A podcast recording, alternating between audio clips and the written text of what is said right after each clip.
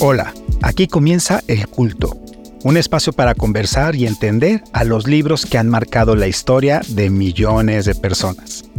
En este episodio vamos a hablar del culto a La sombra del viento de Carlos Ruiz Zafón. Y quiero, por supuesto, presentarnos. Les acaba de hablar Hugo Marroquín, él es director de marketing y comunicaciones de Editorial Planeta Colombia. Y yo soy Mauricio Arroyave, yo soy periodista, soy un amante profundo de la literatura. Los invito también a que me sigan en un canal que tengo en YouTube que se llama El Ojo Nuclear. Entran a YouTube y simplemente entran al Ojo Nuclear. Y bueno, ahí nos encontramos. De hecho, en algún momento en el Ojo Nuclear hablé de la sombra del viento. Bueno, más que de la sombra del viento, de la tetralogía que, a la cual pertenece este libro que se llama El cementerio de los libros olvidados. El cementerio de los libros olvidados. Oye, yo creo que es que un libro olvidado es una cosa muy triste, ¿no te parece? Yo me refiero a los libros pues que fueron paridos para, paridos así, ¿no? Nacidos para compartir un conocimiento o para dejar pues un testimonio, unos sentimientos o dar fe de un momento histórico. Los que fueron condenados por la fuerza del olvido, es decir, esos libros censurados, malditos, descuidados, ocupan un lugar especial porque merecen estar en los anaqueles de la historia. Incluso, sabes, he pensado, aquellos que guardan una ideología horrenda deben estar ahí conservados por una razón, pienso yo, no sé tú qué piensas, porque es que esa ideología horrenda no se borra porque desaparezca un libro. Y en cambio, un libro sí ayuda a conocerla, a debatirla, a derrotarla con argumentos, a confrontarla con la realidad y digamos analizarla a la luz de la historia. Por eso es que me parece que esos libros horrendos deben estar conservados. Todavía más hoy día, ¿no? Donde parece que atravesamos momentos de cambio respecto a la cultura de la cancelación, reescribir la historia, contarla con matices y bajo, digamos, luces mucho más actuales y se va, parece, modificando y, borrando lo que hoy día no gusta tanto de la historia. Mm. Y mucho más importante, sí, no perder de vista eso. Ahora, ¿por qué estamos hablando de esto, eh, Hugo? Porque los libros olvidados son el tema central de la novela La sombra del viento. Sí. La sombra del viento de Carlos Ruiz Zafón es una novela, a mí me encantó. Mira, combina misterio, romance, literatura, es decir, habla, es un libro también sobre literatura y en una narrativa que está ambientada en la posguerra española. La posguerra española a mí me interesa mucho. La guerra española, tú sabes, fue entre el 36 y el 39. Pero cuando termina, cuando llegan los nacionalistas al poder, en cabeza pues del generalísimo Franco, empieza España a cerrarse. Eso se conoce técnicamente como una autarquía económica, es decir, decían no queremos intromisión extranjera, incluso económica, vamos a abastecernos nosotros mismos y empieza una época grande de censura, de miedo, y en medio de ese miedo, en medio de esa censura, es que transcurre esta historia. Oye, y hay una de las cosas que yo quisiera rescatar, tragedia. Porque a mí me conectan siempre las tragedias. Es una tragedia también en tantos sentidos este libro, empezando por el olvido de los libros relacionado con lo que tú dices. Tienes toda la razón. Eso ya es una tragedia. Eso está muy bello. Pero también tremenda trama que se va cual libro. Es que eh, eh, parecería repetitivo, ¿no? Decir cómo se van desdoblando las múltiples tramas, los personajes, cómo se van interconectando eh, de diferente manera y cómo te va llevando esa estructura. Fíjate que es impresionante, por ejemplo, de las cosas que hace en este libro un fenómeno. En las muchas ediciones que hay, ¿no? Pero, por ejemplo, hay una, ¿no? En Goodreads, esta plataforma donde gente, ¿no? De, califica libros que lo tiene realmente más de 600 mil calificaciones, ¿no? ¿Positivas o negativas? Positivas, estaba prácticamente en cinco estrellas. Y justamente tiene más de 50 mil, solo esta edición. Claramente estamos hablando de un libro que en estas cuentas difíciles de tener muy exactas y con los cortes del tiempo, tranquilamente puede estar eh, haber vendido más de 10 millones de ejemplares en, su historia. Pero esto es una barbaridad. Barbaridad. Eso, eso quiere decir que en Bogotá, si fuera solo en Bogotá, tendría cada uno de los habitantes de Bogotá mínimo un libro de, Mínimo un libro de, de unas la sombra del 25 viento páginas. en su casa. Sí, exactamente. Toda Bogotá tendría un libro en su casa. De Y si fuera Colombia, el 20% de la población colombiana tendría un libro. un libro en su casa En su de casa. El libro de la sombra del viento, Más quiero menos. decir. Mira, la historia de la sombra del viento, no vamos a hacer ningún spoiler, tranquilos. Sí, sin spoilers. Sí. Sigue la a un muchacho que se llama Daniel Sampere y es un joven que descubre un libro que se llama precisamente La sombra del viento en un sitio que se conoce como el cementerio de los libros olvidados. Entonces, mira, empieza la maravilla. ¿Qué es el cementerio de los libros olvidados? Es un lugar secreto que tiene todas las obras olvidadas por el mundo. Cada, es decir, se, se dedica a recibir donaciones de personas que dicen, mire, esta obra, esta obra está acá, esta obra se va a perder, este libro es el último que queda de esta edición, ya se agotó, ten- me encontré este libro que no he encontrado, de dónde viene, y todos se van guardando allí en el cementerio de los libros olvidados. Y eso queda en el barrio El Born de Barcelona. No sé si ha sido al barrio El Born. El barrio es un barrio muy tradicional en Barcelona y es un barrio, digamos, que reúne la cultura catalana desde una cierta antigüedad hasta la modernidad y está lleno de librerías de viejo. Entonces, allí en el barrio El Born, quien conoce Barcelona dice no puede ser en otro lugar, sino allí, precisamente, está ese sitio, al que solo llegan los iniciados. Y lo que yo pude colegir es que llegan iniciados que tienen que ser buenas personas y amantes de la literatura, pero un corazón limpio. Es la manera como se... Y llegas a través de una persona que te, que te lleva allí, o de, un, de otro iniciado, ¿no? Te conoce y él te lleva. Entonces, llega este muchacho, Daniel Sampere, y cuando tú entras al cementerio de los libros olvidados, te dicen, tú tienes el derecho de escoger un libro o no, y apadrinarlo. Y él se perdía en ese laberinto y encontró un libro que se llamaba La sombra del viento, escrito por un tal Julián Carax. Ujú. Y entonces ahí empieza la historia, porque Daniel queda cautivado y empieza una búsqueda obsesiva para descubrir más sobre la vida y la obra del autor. Entonces Daniel empieza a investigar, descubre que ese Carax fue un escritor enigmático que tiene una vida llena de tragedia, estás hablando, de misterio, y empieza Daniel Sampere a obsesionarse con este libro y empieza a destapar secretos oscuros relacionados con la familia Carax, el oscuro pasado de Barcelona durante la guerra civil y la posguerra. Y en ese camino se encuentra con personajes fascinantes. Por ejemplo, el que más me gustó a mí, Fermín Romero de Torres, un amigo de su padre, que también tiene un pasado misterioso y trágico, que se convierte en el aliado de Daniel en la búsqueda de respuestas. Entonces juntos se enfrentan peligros, desafíos, mientras intentan desentrañar la verdad detrás de la vida de Julián Carax y el, el enigma que rodea su obra. Ahora bien, este Fermín Romero Torres aporta humor, es graciosísimo, Mucho. sabiduría, es un exiliado republicano, tiene un aprecio por la literatura porque la mira, digamos, como un elemento de supervivencia, es a su mismo un sobreviviente de las tragedias y tiene una dignidad, una tenacidad y un encanto que le dan mucho color a ese libro.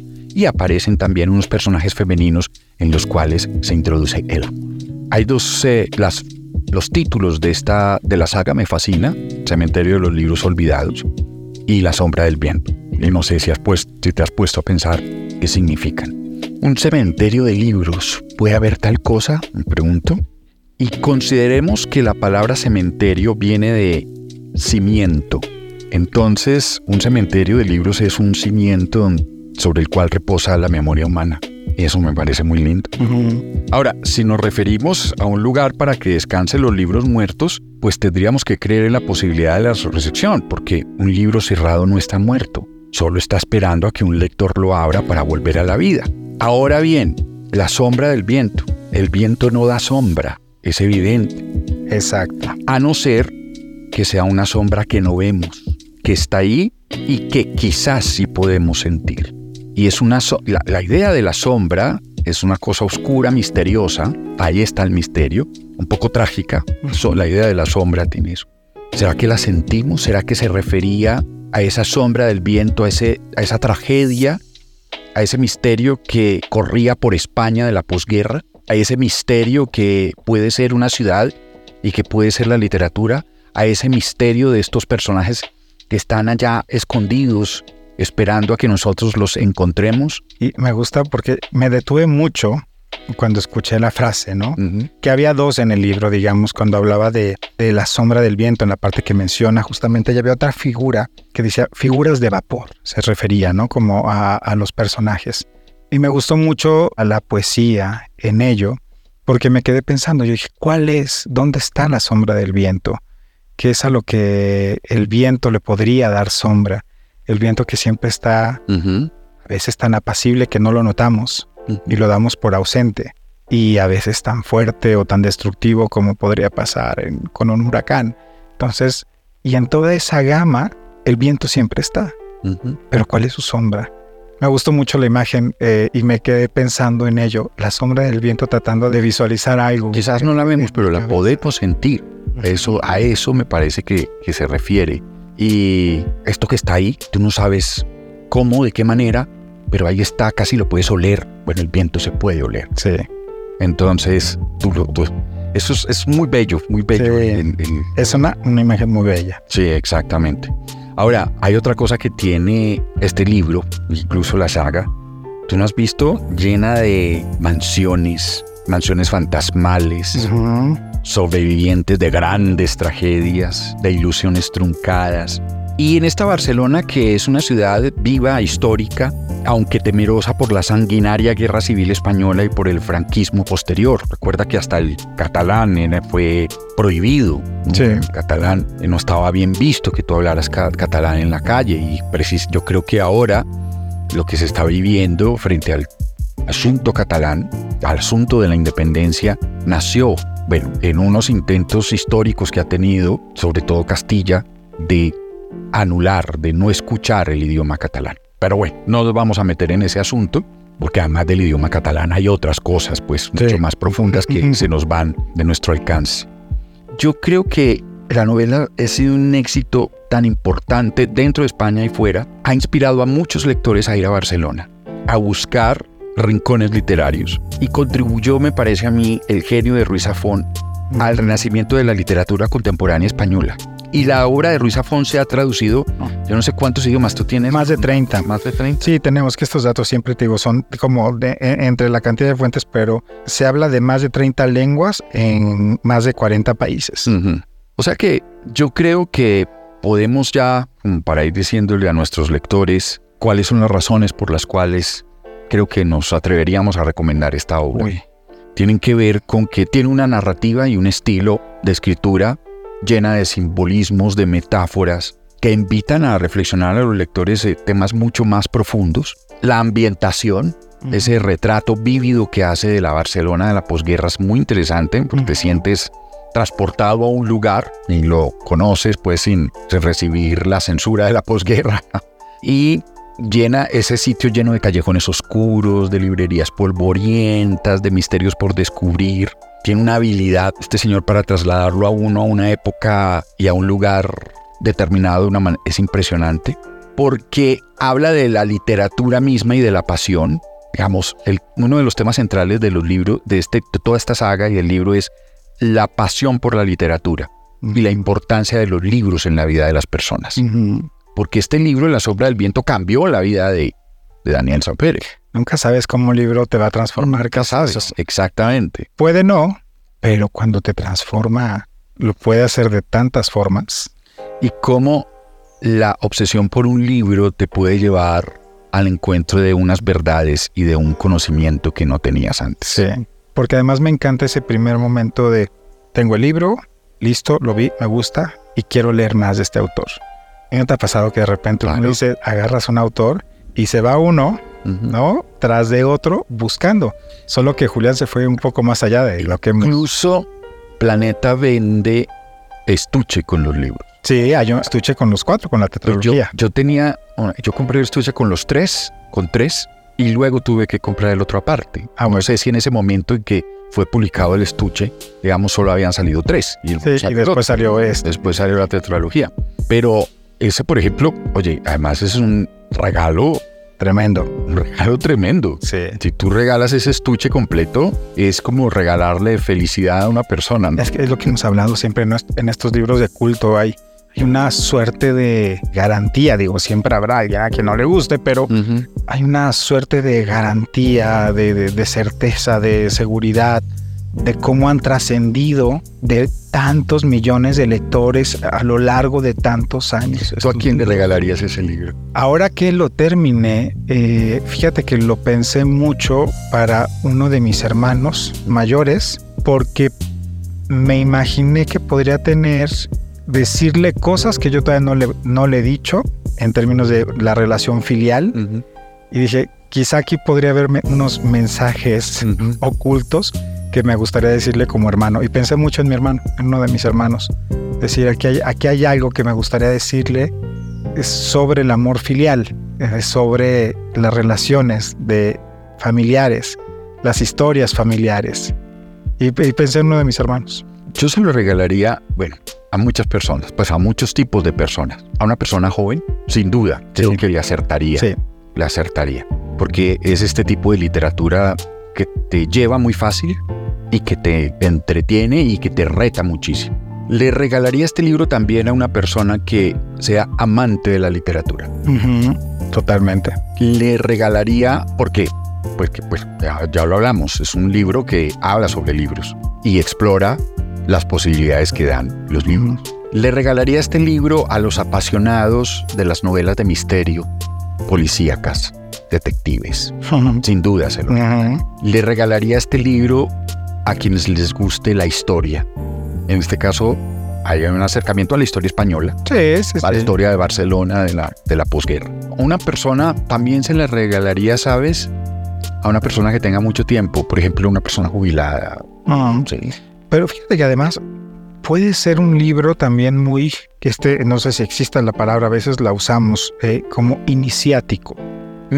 Son de Sí. esos libros, como tú decías, un adolescente y que sea el primer libro que te llega en la vida, Eso, sí. son de esos libros que te abren canal o incluso cuando estás como en formación lectora, cuando das un giro, digamos, de quizá una literatura más juvenil, cuando vienes de una etapa y quieres dar como ese salto a otro tipo de literatura, porque además tiene todos los elementos para ser entretenido, ¿no? Digamos, en esa sola lectura de el ritmo, la acción, los personajes, pero también puedes irte a otros niveles con el lenguaje, con la estructura y cual sea tu nivel, tú decías un jubilado y, yo, y decías también un adolescente y esa es una maravilla, ¿no? Que cuántos libros pueden lograr eso justamente de abarcar tantos momentos de vida de la persona que los toma. Yo hice un jubilado, primero porque es un reto intelectual, bueno.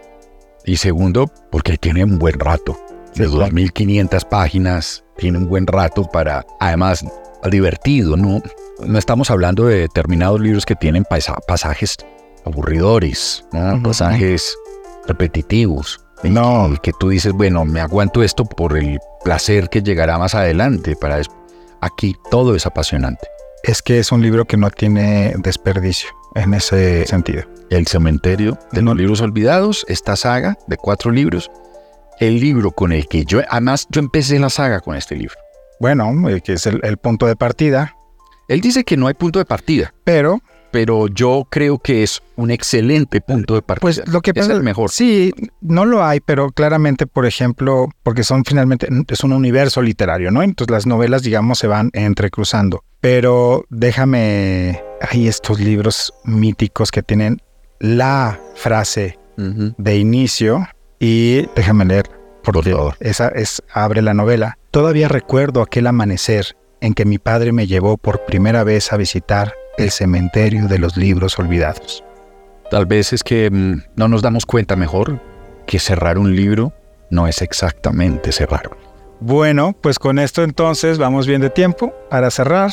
Entonces, así llegamos al final de este episodio donde hemos hablado de La sombra del viento de Carlos Ruiz Zafón. Recordarles además que tenemos otros episodios también de El culto, Mauricio, que hemos hablado antes. Hemos, eh, nosotros empezamos, hablamos del Código da Vinci, por ejemplo. Ese fue un capítulo muy interesante. Luego seguimos con eh, La insoportable heredad del ser, del ser. de Milan Kundera. Luego Exacto. también nos fuimos a Japón. Luego estuvimos con Murakami, con Tokyo Blues. Exacto. Y este es nuestro cuarto capítulo. Y ahí vamos. Y de una vez soltamos la sorpresa para... ¿Qué te el parece? ¿Qué siguiente. te provoca? Vaya, hablemos del, del siguiente, sí. Sí, sí, sí, Es pues que además tiene una connotación especial. viajamos a Sudamérica, ¿no? Entonces, tremendo recorrido. Para cerrar el año estaremos con Paulo Coelho. Claro, pero además es que lo vamos a hacer en un sitio especial y en un momento especial y no sé si eso se puede Se hacer. puede decir en el Centro Comercial Avenida Chile de Bogotá. Digo, para quien coincida que nos escucha antes de... Es 28 de noviembre. 28 de noviembre, un podcast en vivo. 11 de la mañana, ¿no? 11 de la mañana en vivo en Avenida Chile, Centro Comercial en Bogotá, en la calle 72 con carrera 11, muy ubicado, muy céntrico en la localidad de Chapinero. Ahí estaremos. En las redes de Planeta de Libros Colombia estaremos compartiendo la información. Recuerden que donde sea que estén ustedes, sea en TikTok, en Instagram, Facebook, donde sea que estén en Internet, ponen Planeta de Libros Colombia y seremos ahí el primer resultado. Pero interesante si de repente entre que este podcast se publica y llega ese momento, pues que nos acompañen. Si no nos van a escuchar aquí, nos van a ver en YouTube, nos van a escuchar en Spotify o en cualquier plataforma de audio. Y a ti te pueden encontrar además Yo también quiero reiterar mi invitación al canal de YouTube El Ojo Nuclear. En el momento de esta grabación hay 102 videos de distintos libros que pues he comentado y pues quiero invitarlos a todos para que nos acompañen. que vean el de la sombra del viento. Y ya estaba. Ya Ah, está. porque vuelvan, que vuelvan, que vuelvan. Hay que, hay que rascarle tantito también porque hay mucho por descubrir también en tu canal en YouTube. Muchas gracias. Bueno, Mauricio, gracias. A ti, Hugo.